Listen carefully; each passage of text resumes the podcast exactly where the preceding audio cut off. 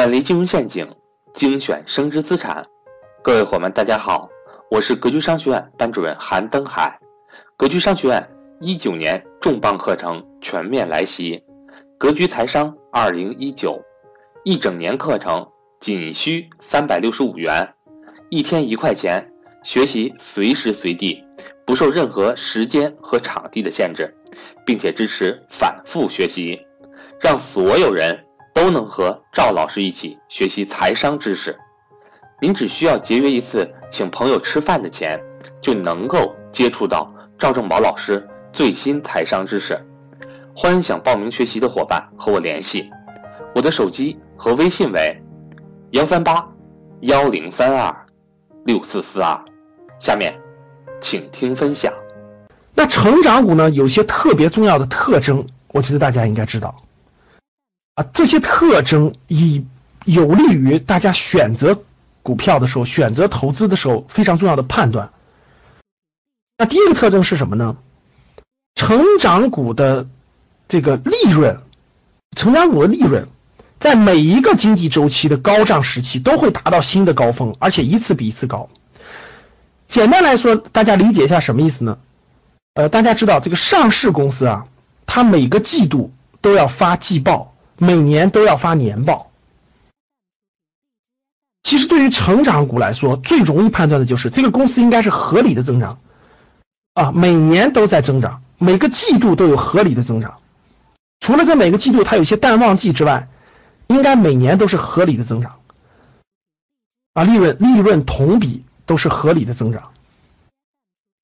这是非常典型的第一个特征，非常典型的第一个特征。第二个特征是什么呢？成长股的产品开发与市场开发的能力要特别强，就成长股对于它的产品不断的有新产品会替代老产品，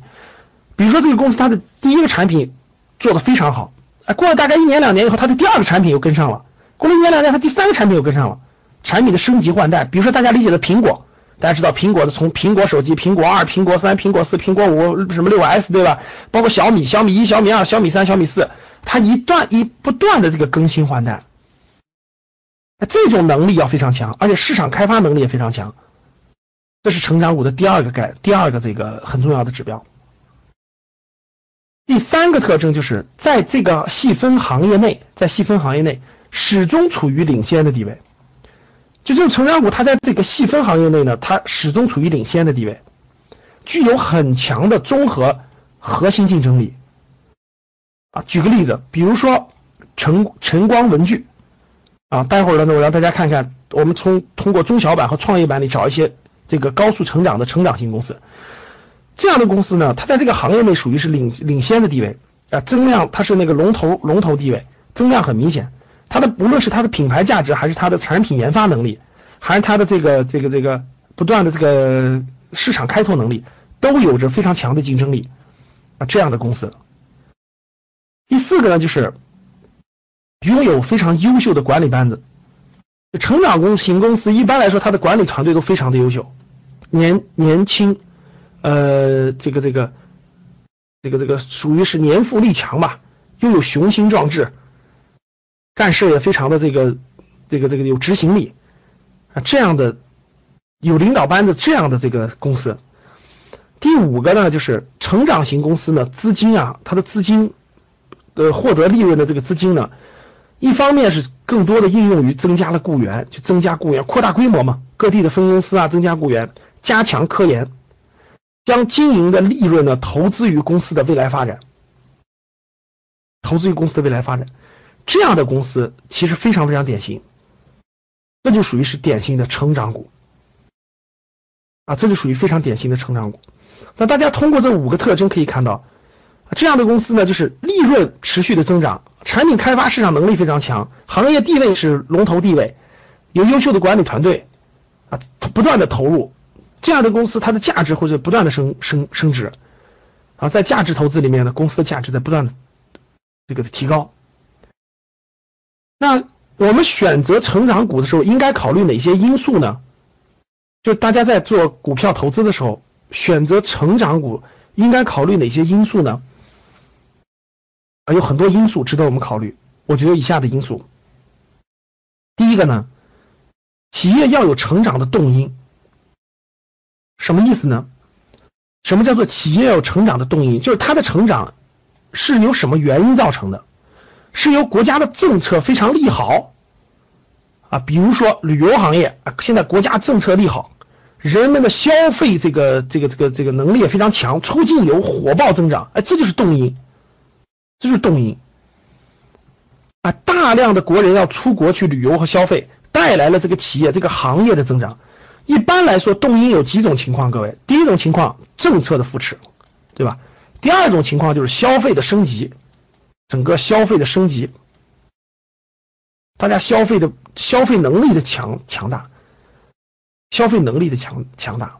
第三个就是科技的进步啊，比如说这个行业由于互联网加啊，咱们都现在都叫互联网加，对吧？原来是很传统的，就现在互联网呢，这个直接这个加入这个行业，加速了它的信息的流通，加速了它的竞竞争。技术，第三呢，还有一个就是。特殊原因造成了这种需求的爆炸增长啊，这需求的爆炸增长。刚才我们的旅游出境游其实就是需求爆炸增长。比如说国家假设啊，国家放开二胎了，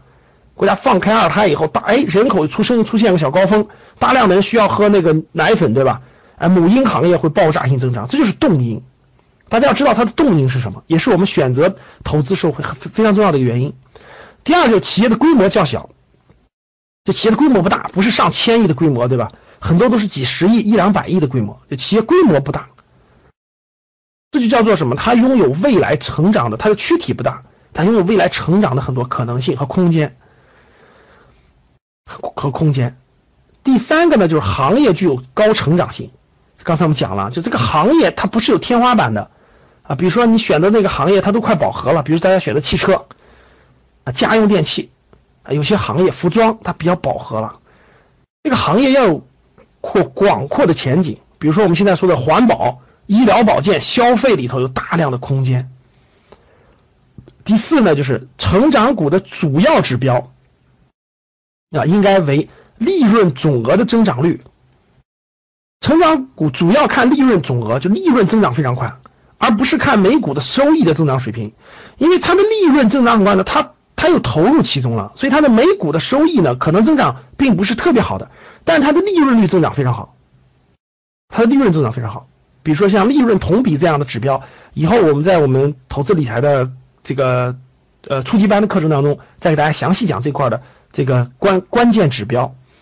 那利润总额的增长，就是每年它的利润是不断不断的增长的，说明它的市场份额也在不断增加。